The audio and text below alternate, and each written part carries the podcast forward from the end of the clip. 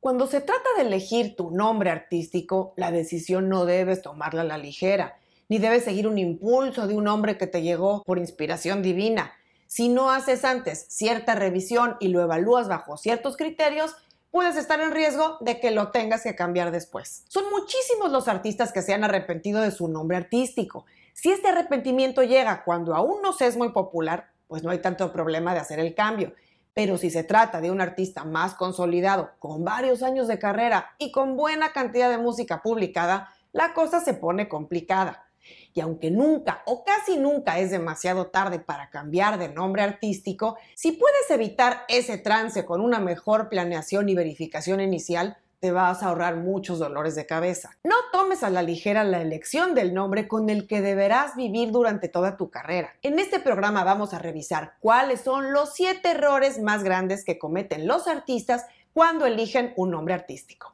Soy Ana Luisa Patiño y estás en mi disquera la casa del artista independiente bien informado. Comencemos diciendo que no hay una receta o fórmula para el mejor nombre artístico. El nombre lo hace el artista y la música que tiene respaldándolo, y no a la inversa. De nada sirve un nombre magistral y creativo si el artista hace música de mediana calidad o no tiene un buen manejo de su branding. Y al contrario, hay nombres que son bastante simples o comunes, pero que el artista y su música los hacen grandes. Y esto es un principio de marketing, de branding en general. Por ejemplo, ¿quién iba a dar dos pesos por el nombre de Apple cuando Steve Jobs decidió nombrar así a la empresa que fundó en un garage produciendo en plan casero?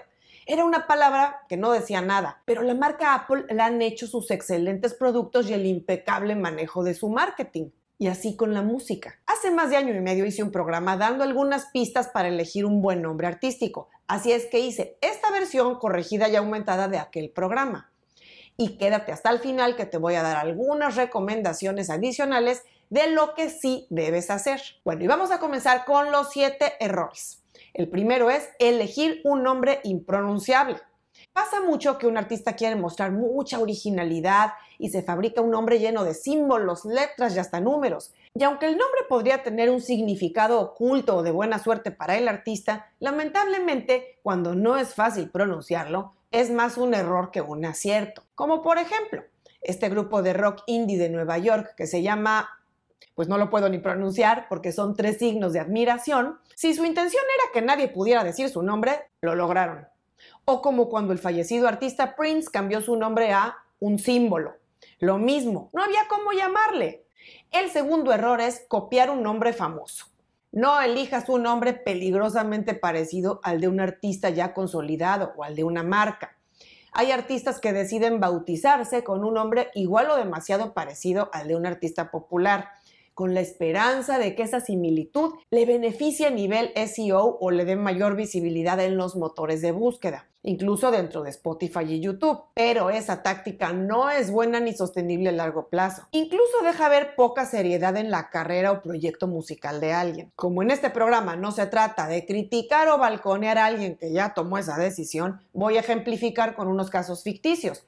Por ejemplo, no elijas un nombre como Lady Maga, o J Baldwin, o Suma, o Mad Bunny, o Natanael Caso, te puede quitar credibilidad como artista. El tercer error cuando eliges nombre artístico es elegir un nombre que ya existe. Esta es parecida al anterior, pero en este caso resulta que el nombre que eligen muchos artistas ya existe. Aquí hay dos cuestiones. Hay nombres artísticos que ya han sido registrados como marcas y esos no hay ni habrá forma que puedas usarlos así es que no podrás llamarte Maluma, Eminem, Zetangana o Doja Cat. Pero la otra cuestión es que si los nombres son genéricos o digamos nombres propios, comunes y corrientes, no son susceptibles de registro. Es decir, Alejandro Fernández no podría registrar su nombre como marca, o Pablo López o Manuel Carrasco. Y aunque está claro que tú puedes llamarte así y ellos no te pueden impedir usar tu nombre real, lo que ha sucedido, especialmente en años más recientes, es que las plataformas digitales ya están limitando al máximo el uso de nombres repetidos, sean o no marcas registradas. No quiero decirte que no lo intentes, si esa es tu intención, usar tu nombre real, Solo quiero advertirte que si ese nombre ya existe, muy probablemente tu distribuidora no te permita usarlo. Cuarto error, usar un nombre artístico que incluya malas palabras o alguna connotación negativa. Hay muchísimos ejemplos de este error, especialmente en música urbana, en rap, en hip hop. Cuando la propuesta del artista o del grupo es contestataria, irreverente, provocativa, suelen elegir nombres que buscan levantar polémica o incluso los usan para desmarcarse de los canales o de los medios comerciales a los que con frecuencia critican o detestan.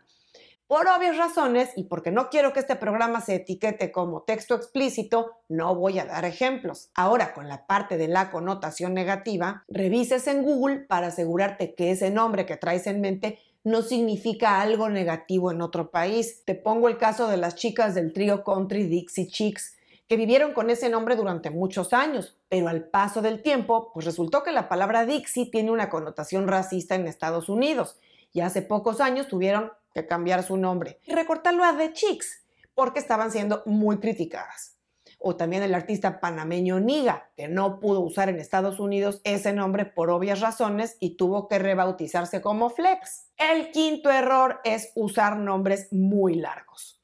Cuando un artista tiene un nombre kilométrico, es difícil recordarlo. Y lo que acaba pasando es que la gente lo abrevia o lo acorta. Pensando en las plataformas digitales, igualmente es riesgoso tener nombres demasiado largos porque no solo el nombre sale cortado en las pantallas chicas, en móvil, sino que seguramente no podrás usar el handle o nombre en tus redes sociales tampoco. Como ejemplo, tenemos al grupo argentino Él mató a un policía motorizado o a la banda uruguaya No te va a gustar, que siempre se abrevian con sus iniciales. El sexto error es tener un nombre que no supere la prueba del tiempo. Cuando elijas un nombre, piensa que debe ser un nombre que te acompañe por mucho tiempo. Así es que no debe tener connotaciones a modas pasajeras o sonar muy cool ahorita y quién sabe en unos cuantos años. Digamos que tu nombre tiene que pasar la prueba del tiempo, que envejecer bien contigo. Si tienes un nombre cómico, infantil, extraño, podría caer bien solo un tiempo breve. Nombres como los grupos españoles No me pises que llevo chanclas, Ojete calor o Caca deluxe son solo un ejemplo. Y séptimo error, los nombres que no reflejan tu estilo y género musical. Aunque en esto de los nombres tenemos que mantener una mentalidad abierta, la realidad es que cuando uno escucha por primera vez el nombre de un artista o grupo, aún sin haber escuchado su música, nos hacemos una idea de por dónde puede ir su estilo musical. Por ejemplo, si escuchas el nombre Ismael Serrano, pensarás que es un artista de algún género como pop, balada o cantautor, que sí es el caso. Si oyes el nombre Diplo, puedes pensar que se trata de un DJ o algo de música electrónica o si oyes Duki, puedes pensar que se trata pues, de algún artista de género urbano o rap o hip hop, incluso reggaetón. Sería difícil pensar que el nombre de Ángela Aguilar nos sugiera que se trate de un artista de rock pesado. O por ejemplo los gemelos de Sinaloa que hagan música clásica.